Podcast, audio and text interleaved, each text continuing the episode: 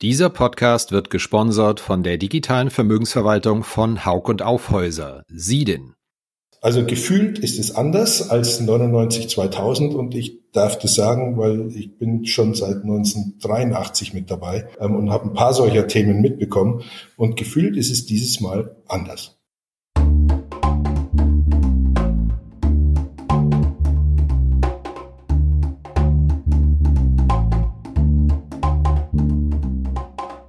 Finanzszene, der Podcast. Jeden Montag mit Gästen aus der Banken- und Fintech-Branche.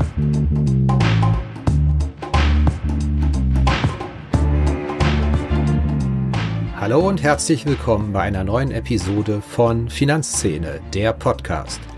Mein Name ist Christian Kirchner und mein Gast heute ist Nico Bader, Vorstandsvorsitzender der Bader Bank.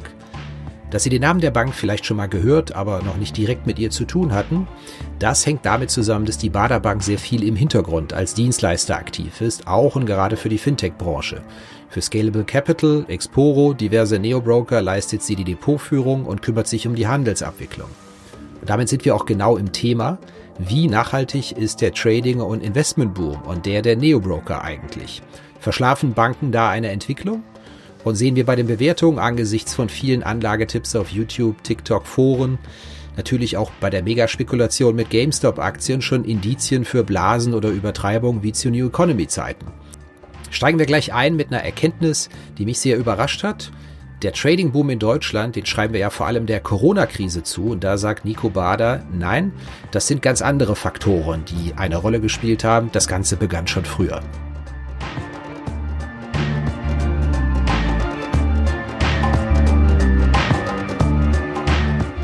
Corona-Krise war eigentlich nicht der Auslöser. Das ist zwar ein Beschleuniger, aber nicht der Auslöser, weil wir haben schon gesehen, im November, im Dezember letzten Jahres, äh, also nicht letzten Jahres, sondern vor, vor 2019, November, Dezember, da ging das schon langsam los.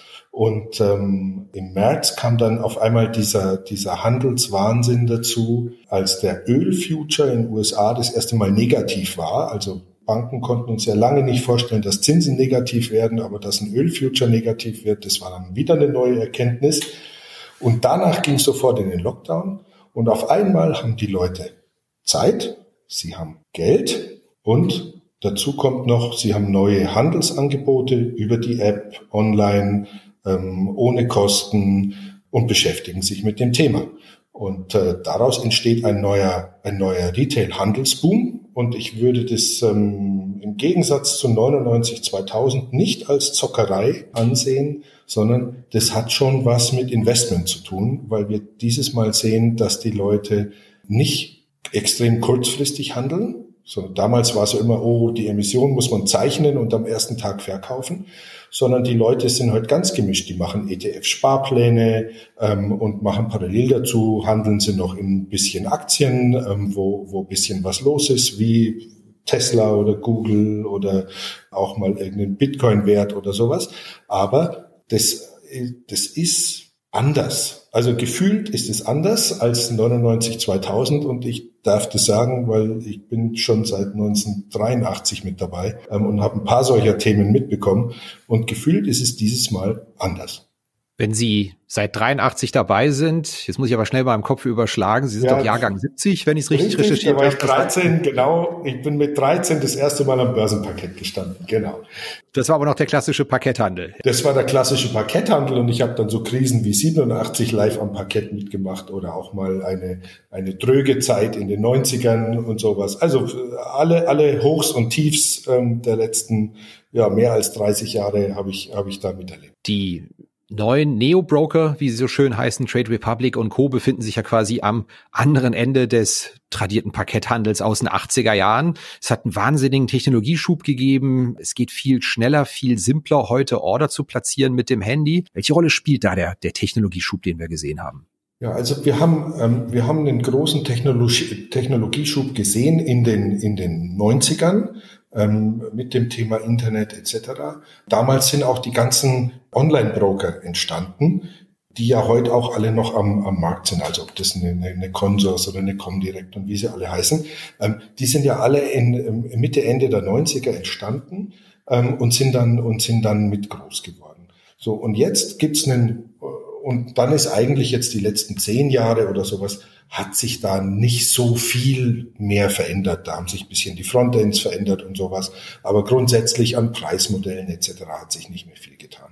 Und jetzt kommt ein, kommt ein neuer Schub über das Thema, ich will handeln am Handy ähm, und über so Vorbilder, wie sie in den USA sind, mit Robin Hood und sowas, ähm, wo die Leute sagen, das will ich auch. Und das funktioniert. Ja, ähm, Klar ist, dass man dann eben nicht die Auswahl hat zwischen gefühlt 20 verschiedenen Börsenplätzen und äh, nicht äh, mit die Auswahl zwischen äh, äh, zwei Millionen verschiedenen Wertpapieren oder sowas. Ja, das ist alles ein Stück weit eingeschränkt, aber, äh, aber es funktioniert. Ja, und das ist etwas, was die Leute wollen. Sie wollen das heute am Handy haben, sie wollen das mit unterwegs haben und in der, in, in, im, im öffentlichen Nahverkehr ihre, ihren, ihren Depotstand checken und vielleicht von da aus auch raushandeln. Ja. Ähm, aber das ist heute die Anforderung, die sehen wir ja generell. Sie hatten Robin Hood schon erwähnt. Es geht immer wieder auch um die Frage, in Deutschland werden äh, Neobroker gegründet, kleine Fintechs gegründet, aber alle lauern ja auch, dass die großen US-Akteure vielleicht irgendwann mal ihren Markteintritt machen. Wann, wann kommt von Vanguard mehr, von dem Asset Manager und wann kommt ja von, von Robin Hood mehr? Wann wagen die den Sprung auch zu einer richtigen Expansion? Haben Sie da eine Theorie, wann mit so einem Markteintritt von den, dem größten Anbieter zu rechnen ist unter den Neobrokern? Wir haben ja gesehen, Robin Hood hat ja angekündigt, sie kommen jetzt nach Europa, haben dann in, in UK ein ein, Büro aufgemacht und haben dann ein Jahr später zugemacht. Das ist ehrlicherweise das typische Vorgehen, das die Amerikaner haben. Sie kommen aus Amerika mit einer Idee ähm, und einer vorgefertigten Meinung zu Europa gehen dann erstmal nach England aufgrund der, der Sprache und, und versuchen dann von dort aus auf den, ja, aufs Festland zu kommen. Und auf einmal stellen die fest, oh, das ist ja gar nicht eine EU, so wie es eine Vereinigten Staaten von Amerika sind, sondern das sind ja jetzt 27 Länder und da hat jeder eigene Regeln. Und Regeln meine ich jetzt, da gibt's eine, überall gibt's eine eigene Regulatorik, die ist zwar weitgehend angepasst, aber ähm, da gibt's schon Unterschiede. Dann äh, gibt's unterschiedliche Steuerthemen und, und, und, und, und. Ähm, und auf einmal merken die Menschen, ich muss ja jedes Land für sich da erobern. Das skaliert ja gar nicht so, wie das in Amerika ist. Und dann haben wir das schon häufig gesehen, dass, äh, dass die amerikanischen Häuser dann eben nicht Fuß fassen. Also es gibt ja nicht umsonst, es gibt auch keinen früher äh, von den großen amerikanischen Brokern, Charles Schwab, Ameritrade oder sowas, da war ja keiner wirklich hier und hat Fuß gefasst. Wir haben auch keine amerikanische Retailbank, die in Deutschland oder in Europa Fuß gefasst hat. Das gibt's alles nicht, weil das, weil das für die in Europa zu kleinteilig ist. Für wie nachhaltig halten Sie denn die, die neuen Aktivitäten in Sachen Trading und Investment und Geldanlage? Weil bisschen fühlt man sich ja schon auch an die 90er Jahre erinnert, dass jetzt hier ein Strom neuer Investoren zu einem Zeitpunkt kommt, zu dem die Börsen jetzt schon über ein Jahrzehnt eigentlich sehr ordentlich gelaufen sind. Da, da fühlt man sich ein bisschen an die 90er erinnert. Ist das eine nachhaltige Geschichte? Droht die Gefahr, dass es ein kurzlebiger Boom mit einem relativ schlechten Timing ist, wo Leute die Tesla entdecken, nachdem sie sie schon für viel hundertfacht hat. Ich glaube, es ist ähnlich, aber es ist anders. Ja, ähm, die Leute haben das jetzt nach und nach entdeckt, ähm, ähm, die kommen da jetzt rein.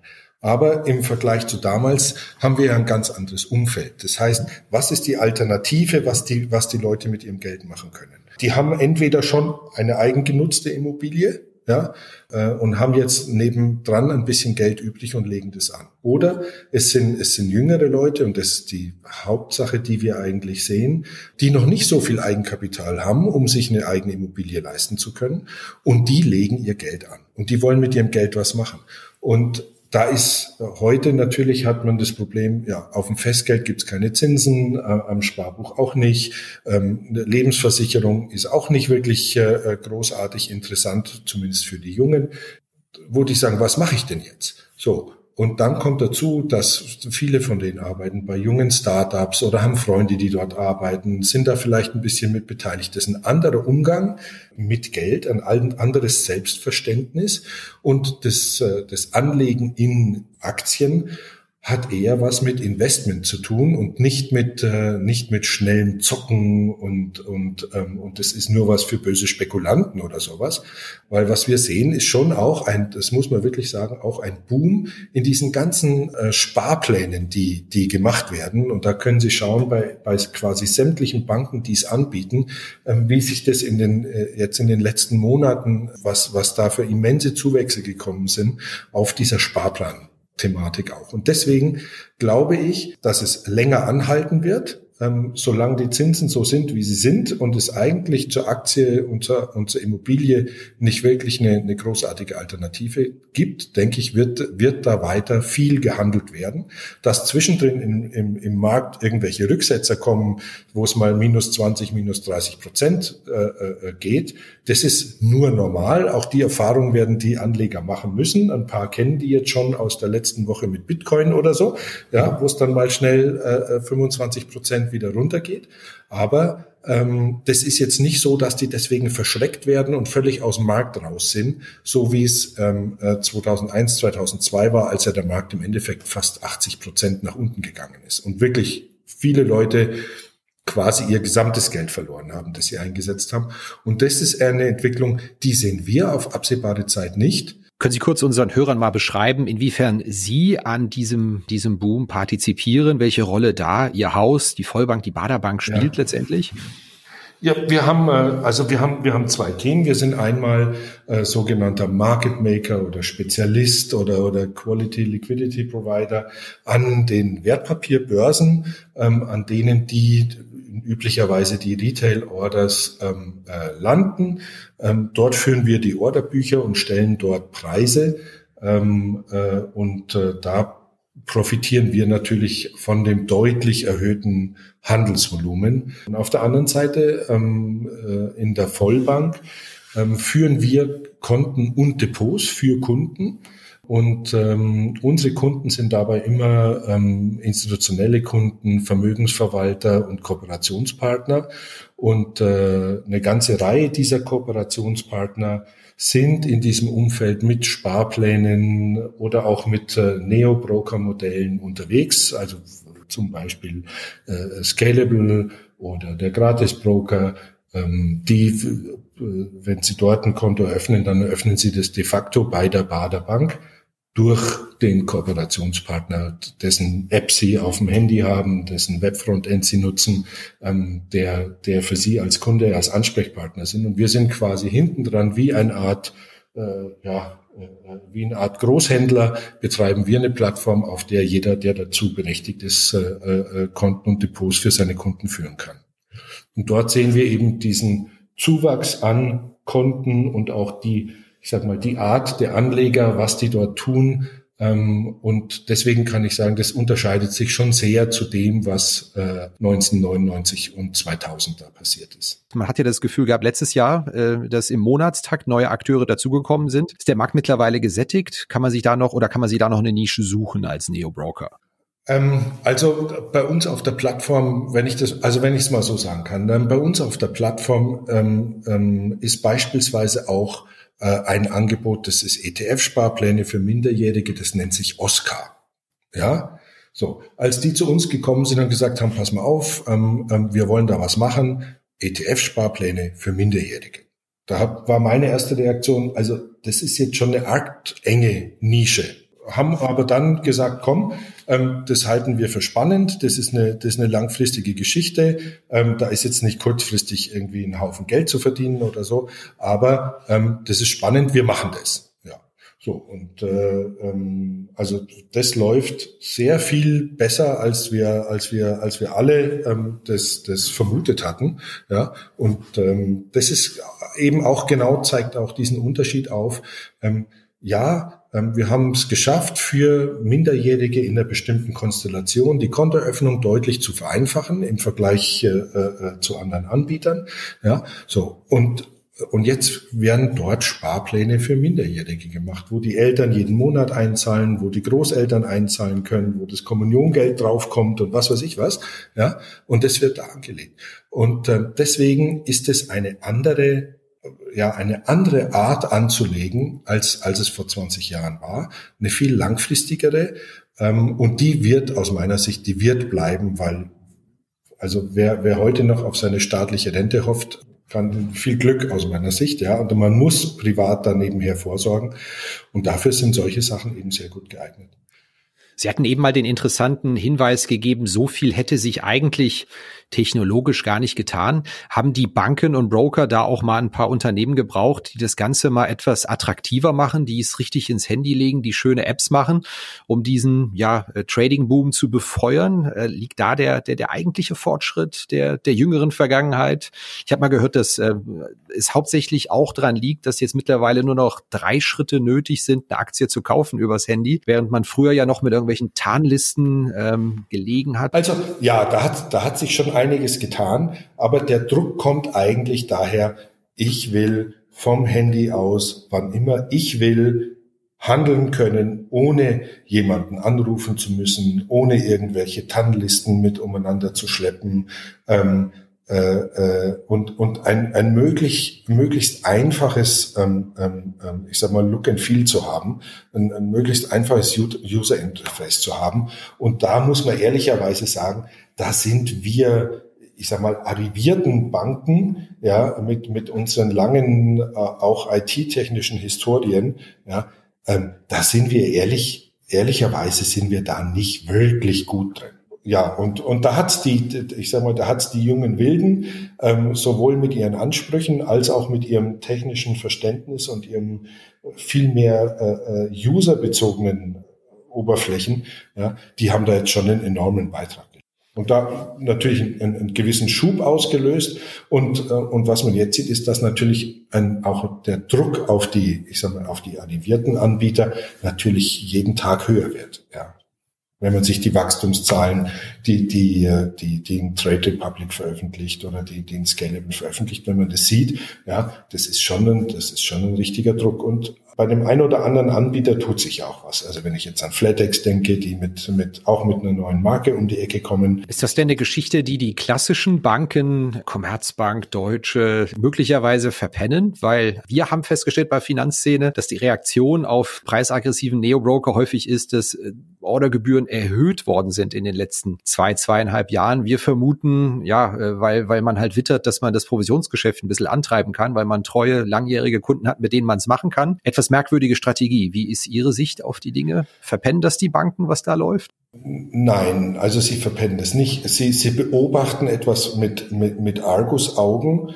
was da passiert und wie das ihre ähm, bisher bestehenden äh, Geschäftsmodelle an der Stelle angreift. Ich glaube, ähm, eine Reihe von, von, den, von den langjährigen Anbietern sind im Moment sehr mit sich beschäftigt. Wenn ich so an Commerzbank, Comdirect und Vista-Integration denke, ähm, oder auch jetzt eine, eine Flatex eine Weile mit der Fusion de Giro beschäftigt war. Die, also die haben im Moment ein Stück weit mit sich zu tun, aber ich sag mal, die Innovationsschübe, ähm, die kommen heute nicht von den großen Häusern. Und ähm, wir sehen auch jetzt keine Anzeichen, dass sich bei der, bei der Deutschen Bank mit Max Blue oder sowas oder auf der, wenn man sagt, äh, eine, Com eine Commerzbank hat ja auch eine, eine Online-Trading-Angebot für seine, für seine Commerzbank-Kunden. Ja, da sehen wir jetzt nicht, dass sich viel, viel verändert, dass sich da viel tut oder dass da ständig neue Apps kommen, über die man, über die man schick handeln kann. Da tun sich die arrivierten Häuser, ähm, auch die Sparkassen und Genossenschaftswelt, die tun sich da einfach schwer mit den Entwicklungszyklen, die da, die da kommen. Ist der Eindruck richtig, dass so der klassische Aktienanleger, Investor in Deutschland eigentlich eher etwas älter war? Also jemand, der, das kann man ja in Bundesbankstatistiken nachlesen, dass ja. es da einen ziemlichen Bauch in der, in der, in der, im Aktien- und Fondsbesitz so doch deutlich jenseits der 50 gibt. Und das richtig, hören wir auch häufig, richtig. dass, ja. ja, dass das ein kleines Problem sei, wenn die Richtung Rente gehen. Ja, und ja, dass eigentlich die Neo-Broker und äh, neue Angebote hauptsächlich von jüngeren Leuten angenommen werden. Das ist natürlich industriell sehr interessant, wenn den einen in Anführungszeichen Anführungszeichen die, die Kunden langsam Richtung Rente gleiten und Richtung Alter, wo dann eher es in Richtung Verbrauch denn den Ansparen und Investieren ja. geht. Man kann das vielleicht an, an, an zwei, drei verschiedenen ähm, Kennzahlen ver, ver, vergleichen. Online-Broker, die schon lange am Markt sind, ähm, wenn ich dort schaue, wie groß ist das durchschnittliche Ticket, wie groß ist die durchschnittliche Ordergröße. Ja, mhm. ähm, da gibt's Online-Broker, die sind teilweise bei siebeneinhalb, acht, teilweise neuntausend Euro durchschnittliche Ordergröße. Ähm, wenn ich mir anschaue, wie das bei den bei den äh, bei den Neo-Brokern ist, ja, ähm, da sind wir eher auf einer auf einer Ecke unterwegs. Da ist die durchschnittliche Ordergröße 2000, zweieinhalbtausend, dreitausend Euro. Ja, also deutlich niedriger. Ja, das heißt, es sind ist für uns ein Anzeichen, es sind eher Jüngere, die noch nicht so viel Geld haben und eben versuchen mit, ich sag mal, 20.000 Euro Vermögen halt doch irgendwie eine gewisse Streuung über zehn Aktien oder sowas hinzubringen. Ja. Ähm, und gleichzeitig sehen wir aber bei den, bei den Kontoeröffnungen ähm, ist es so, ähm, ja, natürlich sind es relativ viel Junge, ja, ähm, die hier, die hier äh, äh, Konten und Depots aufmachen. Ähm, so äh, äh, Mitte 20, Mitte 30 bis äh, äh, ist so, ist so bis 40 ist so der Schwerpunkt. Aber es sind genügend dabei, die auch äh, deutlich über 60 sind und äh, uns ganz äh, äh, schick finden, ähm, übers Handy zu handeln und zeigen das teilweise ihren, ihren äh, äh, teilweise schon ihren Enkeln, ja, wie das funktioniert.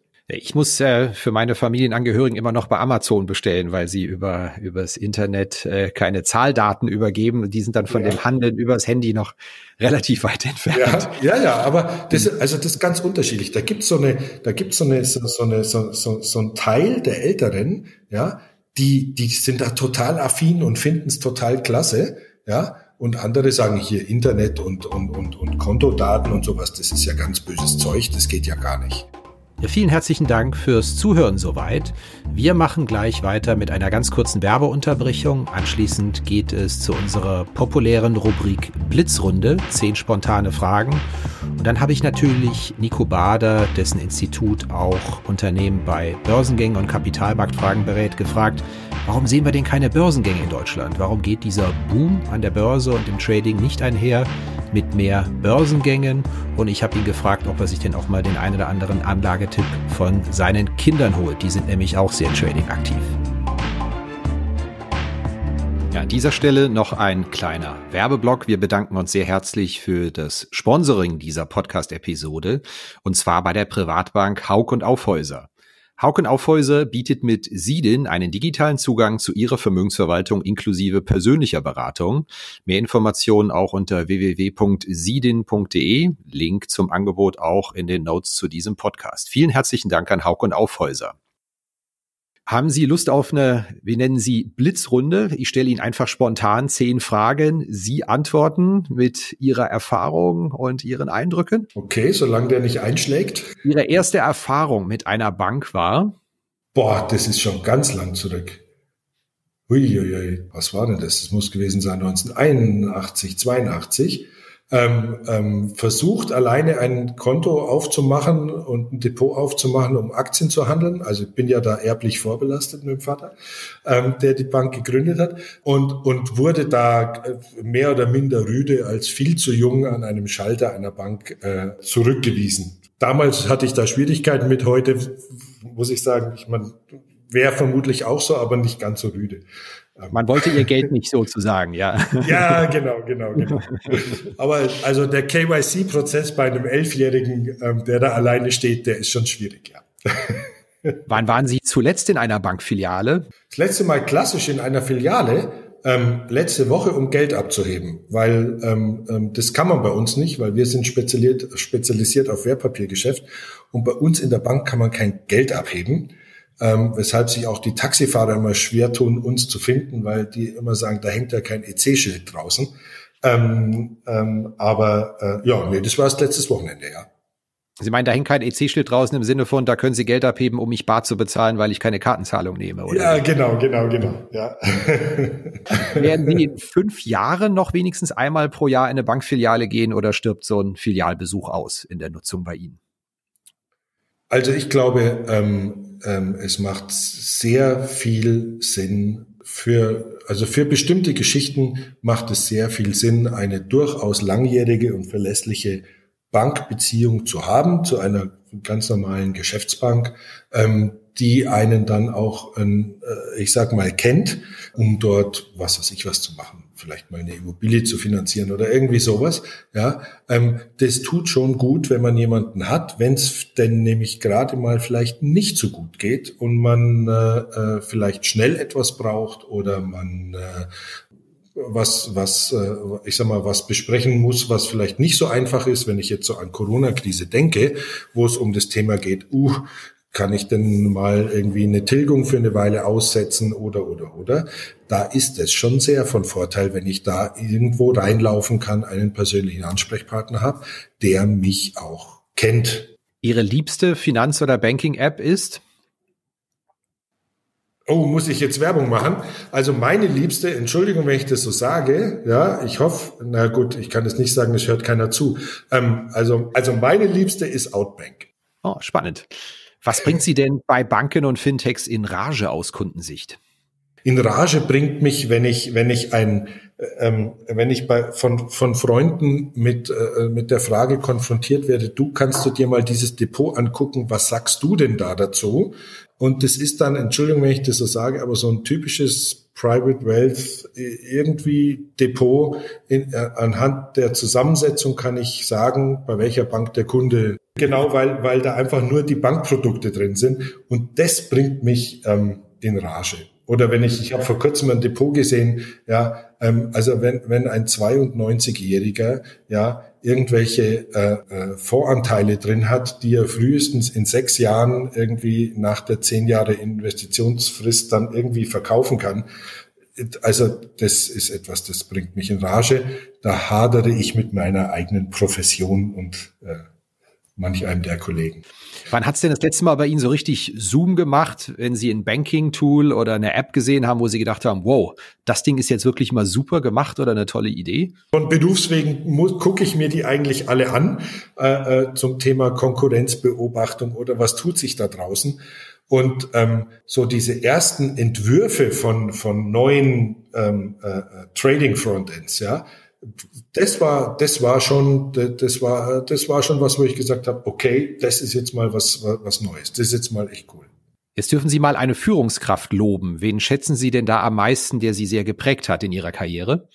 Was, was ich mal hatte, ähm, und zwar ging es mir da, war das so eine Erfahrung, wo ich gesagt habe, aha, ähm, das ist so eine ganz andere Wahrnehmung. Und zwar, ähm, da waren wir Lehrlinge, das war so Ende der, Ende der 80er Jahre, waren wir so, so, so äh, Jungspunde in der Banklehre. Und es gab eine Veranstaltung, auf der ein Vor damals Vorstandsvorsitzender einer großen äh, Versicherung aufgetreten ist. Ja, ähm, damals von der, von der Allianz. Und äh, das war damals der Herr Schulte-Nölle. Und ähm, wir haben alle gedacht, da kommt jetzt einer mit ganz viel Bodyguards und was weiß ich was, ja. Und ähm, er hat sich da auf die Bühne gestellt und hat für mich einen sehr prägenden Satz gesagt.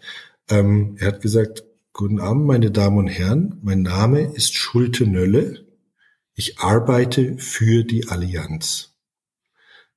Und das war für mich sehr prägend, weil er hat nicht gesagt, ich bin der Chef der Allianz, er hat auch nicht gesagt, ähm, was ich mir gehört der Laden oder irgendwie sowas, sondern er, er hat, also das, er, er hat sich, er hat sich so vorgestellt, wie sich im Endeffekt jeder Mitarbeiter der Allianz jederzeit hätte vorstellen können. Ich arbeite für eine Firma. Und das war ähm, für mich sehr, sehr bezeichnend. Jetzt dürfen Sie mal einen Wettbewerber loben. Welche Bank löst denn die Dinge digital besonders gut aus Ihrer Sicht? Egal ob jetzt aus Wettbewerbs- oder aus Kundensicht. Also wenn, was ich da wirklich klasse finde, ist, wie das die ING macht, ja, ähm, die sich sehr, ich sag mal, sehr fokussiert auf ein paar wenige Produkte und die aber versucht ähm, ähm, ähm, sehr kundennah übers Web, über über über über Apps ähm, zu machen. Ähm, und dieser, dieser Fokus, äh, also aus meiner Sicht sehr fokussierte Ansatz auf ein paar wenige Produkte, die der Retail-Kunde braucht, ähm, das, ähm, ähm, ähm, das, das finde ich, das machen die, das machen die wirklich gut. Ja. Auf dieses Fintech sollte man in den kommenden Jahren achten? Äh, ganz spannend ähm, finde ich in Berlin Mambu ähm, weil äh, das ist der, der, der erste, ähm, äh, äh ich sag mal, Bankensoftwareanbieter, ähm, in den letzten ja, in den letzten 15 Jahren, der da im Endeffekt äh, auf der grünen Wiese angefangen hat, ein neues System zu programmieren. Ähm, und äh, finde ich ganz spannend, ganz spannend. Ihr größter beruflicher Fehler?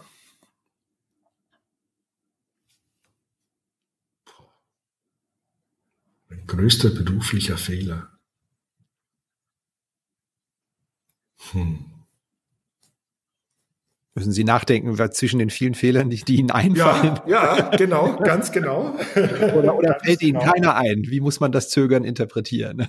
Ähm, also der größte Fehler ist, ähm, äh, zu Bankgeschäften, die einem angetragen werden, bei denen man ähm, kein wirklich gutes Gefühl hat, ja, dann doch Ja zu sagen.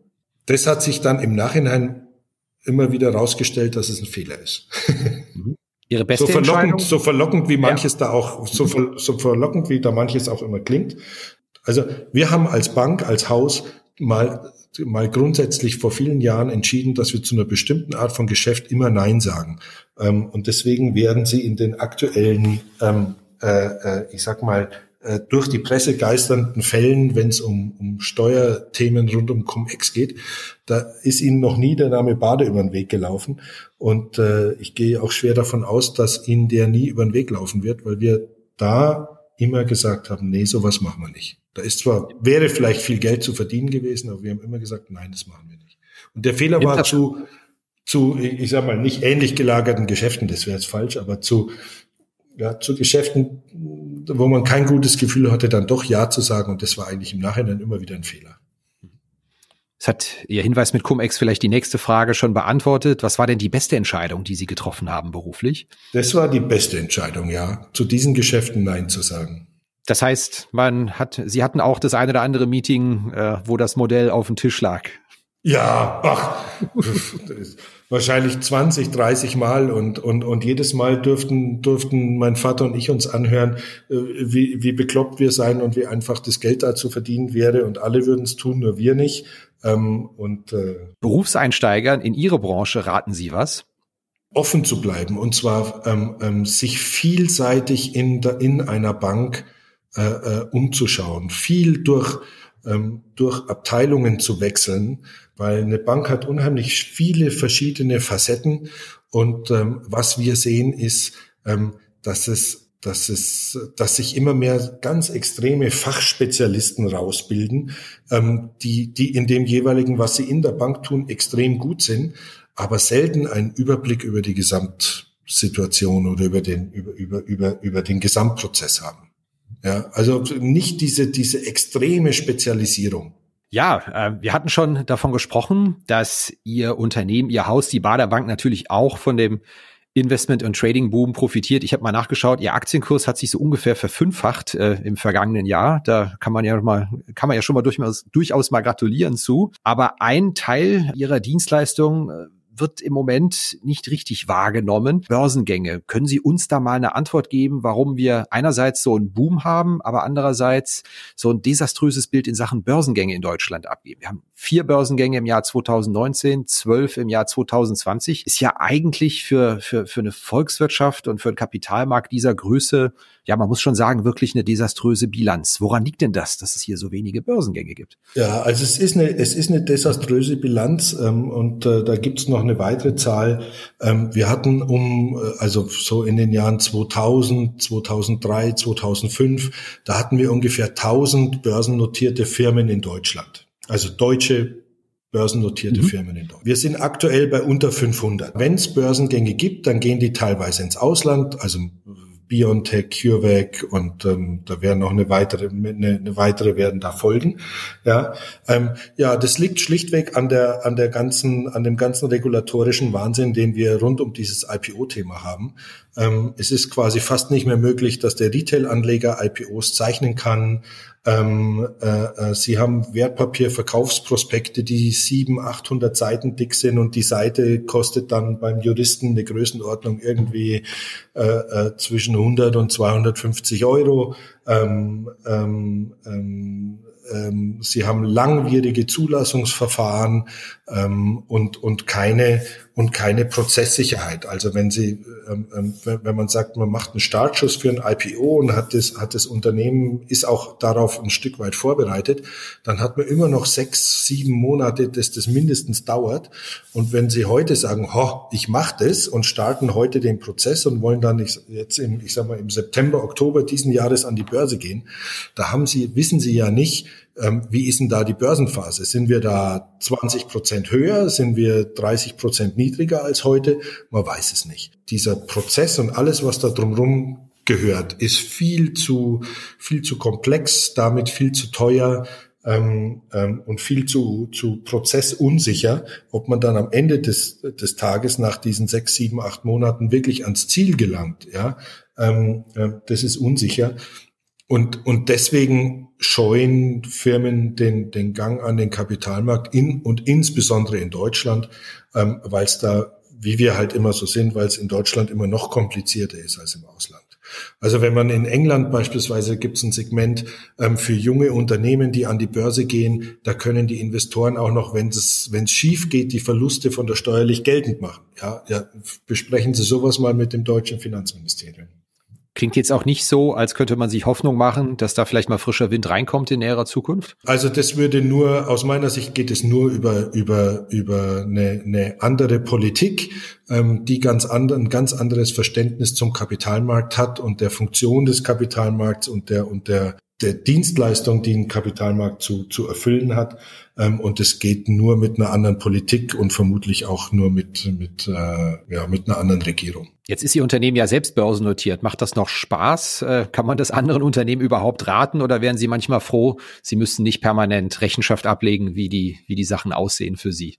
Och, also für uns ist das jetzt kein Problem, weil wir ja eh Rechenschaft gegenüber der Bankenaufsicht, BaFin, Bundesbank etc. permanent ablegen müssen. Also da ist das Thema, äh, ich sage mal, Rechenschaft gegenüber dem Aktionär öffentlich, ähm, das ist da eigentlich fast schon der kleinere Part.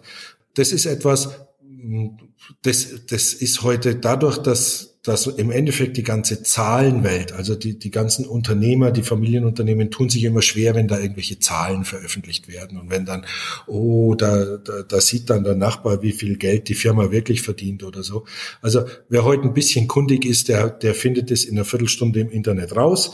Ja, ähm, da sind Sie auf, äh, mit, mit, mit Finanzszene und Startup-Detektor und sonst was ja immer äh, äh, heftig unterwegs ähm, und wissen, wo sie suchen müssen. Ähm, und diese, ich sag mal, äh, diese Transparenz, die ist heute eigentlich schon da. Warum sich da die Familienunternehmen da so davor fürchten, ist mir unverständlich. Ich würde sehr viel gern, sehr viel mehr Firmen an der Börse sehen. Jetzt hatten Sie ähm, ihren, ihren grundsätzlichen Optimismus äh, ja eigentlich schon zwei, dreimal zum Ausdruck gebracht, aber ich muss trotzdem an der Stelle nochmal kritisch nachfragen. Wir haben ja doch eben gerade im Technologiebereich bei einigen Werten. Wir haben auch im, im Fintech-Bereich Bewertungen 20, 30, 40-fache des, des Umsatzes sind überhaupt kein Problem. Es kursiert wahnsinnig viel Geld. Es gibt Anlagetipps auf TikTok, Entschuldigung, ähm, wie man schnell reich wird. Aber da draußen nicht äh, eine völlig unübersehbare Blase aus Ihrer Meinung nach in den Bewertungen in ganz, ganz vielen Teilmärkten, wo uns ein böses Erwachen droht. Ich frage Sie einfach mal, weil Sie ja, seit 30, 40 Jahren oh, am Start sind ja. und das beurteilen müssen können. Also, äh, wissen Sie, an der, an der Börse, wenn man in Aktien investiert, ja, da steckt in jeder Chance auch ein Risiko, ja, und, ähm, und wenn man vor, weiß nicht, vor 25 Jahren irgendjemand erzählt hätte, dass Karstadt mal pleite geht oder ähm, äh, äh, äh, dass da die weltgrößte Fluglinie Pan Am vor 25 Jahren mal pleite gegangen ist oder so. Ja, das kommt immer wieder vor. Ja, das ist das, das systemimmanente Risiko, das man da hat. Ja, aber das Schöne ist, dass die Firmen meistens nicht von jetzt auf gleich pleite gehen, sondern sich das ein bisschen ankündigt ähm, und man doch teilweise über über Jahre die Möglichkeit hat, ähm, zu verkaufen. Das eine oder andere Mal gelingt es vielleicht nicht, ähm, weil es dann doch überraschend kommt wie bei Wirecard, aber ähm, das ist dann wieder ein anderer Fall und das ist etwas, das sollte an der Börse eigentlich nicht vorkommen. Hat Sie da schon der, der erste große Crash, den Sie erlebt haben, abgebrüht? Äh, wie Sache ist, Sie hatten es mir im Vorgespräch mal erzählt, dass Sie zufällig beim großen Crash im Oktober 87 in München auf dem Börsenparkett gewesen sind. Das müssten Sie unseren Hörern vielleicht noch mal kurz erzählen. Ja, also ähm, ähm, zufällig nicht, sondern ich war da zum Arbeiten, weil da war äh, äh, richtig, richtig, richtig viel los und äh, da hieß es auch nur All Hands on Deck, ja.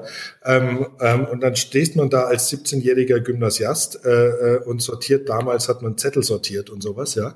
Ähm, das haben Sie in der Firma Ihres Vaters gemacht? Ja, genau, ja. Und wenn man da und wenn man da sieht, wie dann, äh, wenn der Notarzt kommt und äh, und ein Börsenhändler, der normalerweise viel aushält und viel Kummer und Leid oder sowas zwischen den gewohnt ist, viel Höhen und Tiefen, ähm, äh, wenn das jemanden so mitnimmt, dass der dann mit dem Herzinfarkt vom Parkett getragen wird, ähm, äh, das ist schon etwas, was einen, was einen prägt. Und wenn, wenn heute an der Börse richtig viel los ist oder wenn der, wie wir es letztes Jahr mal hatten, wenn dann der Dow Jones auf einmal irgendwie fast fünf Prozent nach unten geht, ja, ähm, dann gibt's durchaus Kollegen, die sagen, uh, uh, uh jetzt, äh, was passiert denn hier, was geht denn hier jetzt los und wir müssen ganz schnell irgendwas tun, äh, äh, verleiht einem das doch eine gewisse Abgebrühtheit. In der Krise dann notgedrungen oder überhastet irgendwas zu tun, das kostet meistens viel Geld. Wenn ich jetzt im Kopf überschlage, müssten Sie ja so vier richtig große Crashs mitbekommen haben. Oktober 87, dann äh, die 2000er New Economy Bubble, dann die Finanzkrise 2008 und jetzt nochmal dieses, diese, dieser Blitzeinbruch durch Corona. Welcher war am schlimmsten gefühlt? Gefühlt für mich war eigentlich 2009 das ganze Thema Bankenkrise, weil das nicht nur den Aktienmarkt äh, belastet hat, sondern natürlich auch diese ganze Bankenwelt und da war schon klar, uh, also hier ändert sich jetzt wirklich viel und ähm, ähm, und äh, äh, da war es dann eher die, die Frage, wie ähm, ähm, wie positioniert man sich als Bank, wie geht man da weiter ähm, ähm, und was kommt da auf einen zu, wie wappnet man sich dafür? Wagen Sie zum Abschluss noch eine ungewöhnliche Prognose für 2021? Worauf können wir uns einstellen? Womit rechnen Sie? Ähm, also ich glaube nichts Großes, aber ich glaube viele kleine Überraschungen und wir werden mit Sicherheit auch mal sehen, dass der Markt, äh, der DAX irgendwie mal 20 Prozent nach unten geht und äh, sich dann wieder ein bisschen erholen wird. Ich glaube nicht, dass wir nochmal irgendwie eine, eine, eine größere Pleite sehen werden, aller aller Wirecard oder sowas. Ich glaube, es, wird, es, es werden viele kleinere Themen sein und, und da muss ich ehrlicherweise sogar eine Bundestagswahl dazu zählen, zu den kleineren Themen. Ähm, ich glaube nicht, dass dieses Jahr, dass es so ein richtig großes Thema geben wird, aber ich glaube, dass dieser Handelsboom, ähm, dieses hohe Handelsvolumen, das da ist, das wird bleiben. Sie sind, hatte ich recherchiert, ja auch mehrfacher Familienvater. Zocken Ihre Kinder auch schon? Oder investieren Sie über Trading-Apps oder Sie, haben die da ja, keine Affinität? Ja, machen die. Also mein, mein Kleinster ist acht, ja, der noch nicht, aber die beiden Älteren schon. Die Favoriten eher in der Technologiebranche, fragt man Sie da um Rat oder haben die ihre eigenen, ihre eigenen Trading-Ideen? Oh, die haben ihre eigenen Trading-Ideen, die da durchaus auch diskutiert werden und auch in deren Freundeskreis diskutiert werden und so. Ähm, nee, das ist immer wieder interessant, ähm, weil, also ich selber bin ja 50 und da hat man so einen gewissen Blick auf die Dinge und es ist immer wieder schön, diesen, diesen jugendlichen Blick auf, äh, auf die Dinge zu sehen. Ähm, weil wenn die mich fragen, äh, ähm, Papa, ähm, was ist denn gerade, was ist denn gerade in, was für Aktien muss man denn haben, dann sage ich immer, wisst ihr, wenn ich weiß, was in ist, ja, dann ist es zu spät, die Aktie zu kaufen. ihr wisst, was in ist und was jetzt gerade kommt und was, äh, äh, äh, wo der Trend hingeht. Und ihr müsst mir sagen, ne, in was ich investieren muss und nicht andersrum. Vielen herzlichen Dank. Das hat großen Spaß gemacht. Ähm, ich auch, danke für Ihre Zeit. Ja, und am Schluss danken wir nochmal unserem Sponsor. Das ist die digitale Vermögensverwaltung von Haug und Aufhäuser. Sie den Link auch in den Notes. Vielen herzlichen Dank.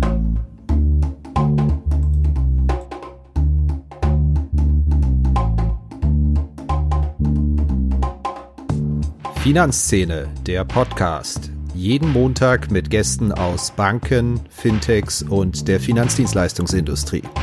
Redaktion und Host Christian Kirchner, Musik Liturgy of the Street von Shane Ivers, www.silvermansound.com, Coverdesign Elida Atelier Hamburg.